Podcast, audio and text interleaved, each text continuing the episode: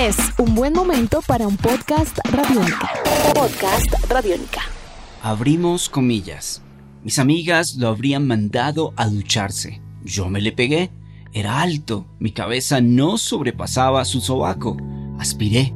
El olor era agrio y penetrante. Cerramos comillas. Este es el inicio del cuento Olor. Es uno de los ocho que forman parte de Caperucita se come al lobo trabajo literario publicado en 2020, aunque tuvo una primera edición en 2012 en Chile y una versión completamente revisada, con dos cuentos hasta ahora inéditos, en 2020. Ella es Pilar Quintana, quizá una de las mejores escritoras colombianas y quizá la mejor de su generación. Caperucita se come al lobo, Pilar Quintana. Esta autora nació en Cali, Valle del Cauca, y publicó en 2003 su libro Cosquillas en la Lengua, en 2007, Coleccionistas de Polvos Raros, Conspiración Iguana de 2009 y La Perra de 2017, un libro magistral, importante, necesario, con una sensibilidad completamente única. Su obra internacional, una escritora importante para entender la Colombia de estas últimas dos décadas. Ella es nuestra invitada de hoy con Caperucita se come al lobo en una cita con el profe podcast Radiónica. Hoy con un libro, ocho cuentos muy importantes que estaremos logrando hacer un ejercicio de disección de cada uno de ellos. Prometemos no generar un solo spoiler con una invitada especial. Sean ustedes bienvenidos y bienvenidas a una cita con el profe.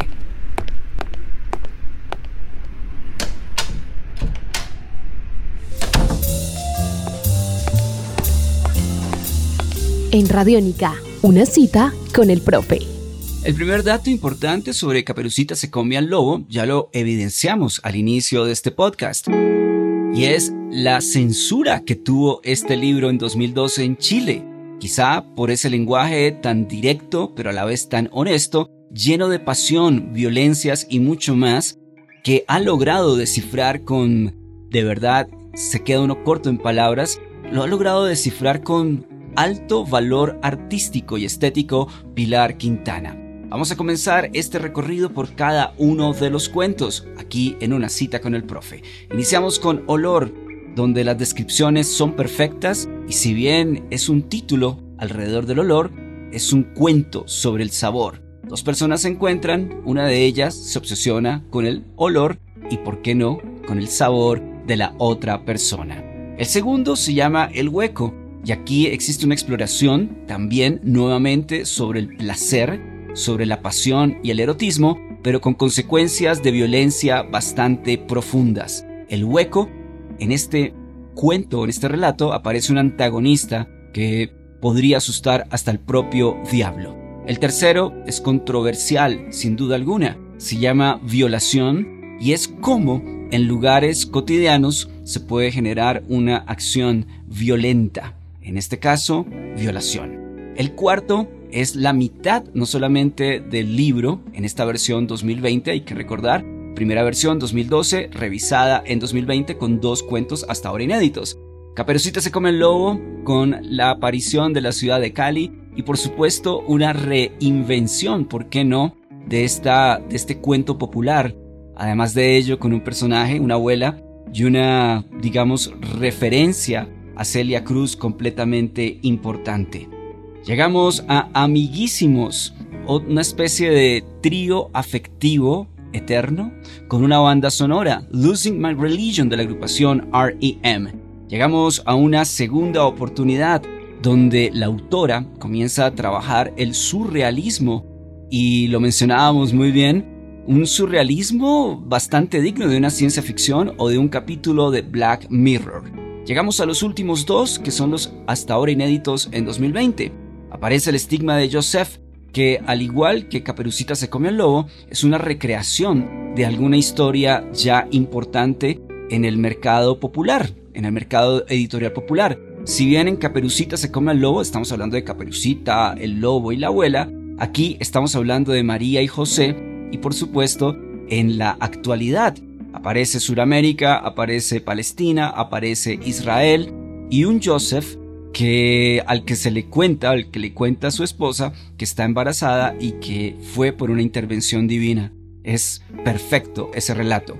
Y terminamos con Hasta el infinito, donde ocurre una especie de encuentro entre la vida, la muerte, y aparece otro relato magistral digno de un buen capítulo, y aquí soy claro, un buen capítulo de Black Mirror. Podcast Radiónica. Una cita con el profe, hoy con Pilar Quintana, escritora colombiana nacida en Cali, Valle del Cauca. Caperucita se come al lobo. Ocho cuentos, ocho relatos. Abrimos comillas. No supe cuánto tiempo estuvimos así. No supe cuánto duró ese polvo. Pudo ser más largo que el tiempo transcurrido desde el accidente en la unidad de cuidados intensivos el cuarto del hospital, la caída desde la ventana, el pavimento gelatinoso, la caminata por la ciudad o la estancia en ese apartamento. Pudo ser el resto de esa vida, la eternidad. Cerramos comillas. Puntos interesantes ya para finalizar nuestro podcast de hoy, una cita con el profe. El erotismo presente en la obra de Pilar Quintana como una verdad, como una liberación, como algo sencillamente que forma parte de un empoderamiento, no solamente femenino, sino también desde lo humano. El erotismo como comunicación, el erotismo como libertad y el erotismo como un lenguaje profundo. Ella es Pilar Quintana y nos ha presentado hoy Caperucita se come al lobo. Sebastián Martínez Pavas en la producción de este espacio, Álvaro González Villamarín, arroba profastronauta, en un recorrido de una autora que recomendamos sin duda alguna a quienes nos escuchan, tanto en Colombia como fuera de nuestro país. Prometemos seguir leyendo, prometemos seguir imaginando una cita con el profe. Sí, seguimos salvando el mundo. Nuestros podcasts están en radionica.rocks, en iTunes, en RTVC Play y en nuestra app Radionica para Android y iPhone. Podcast Radionica.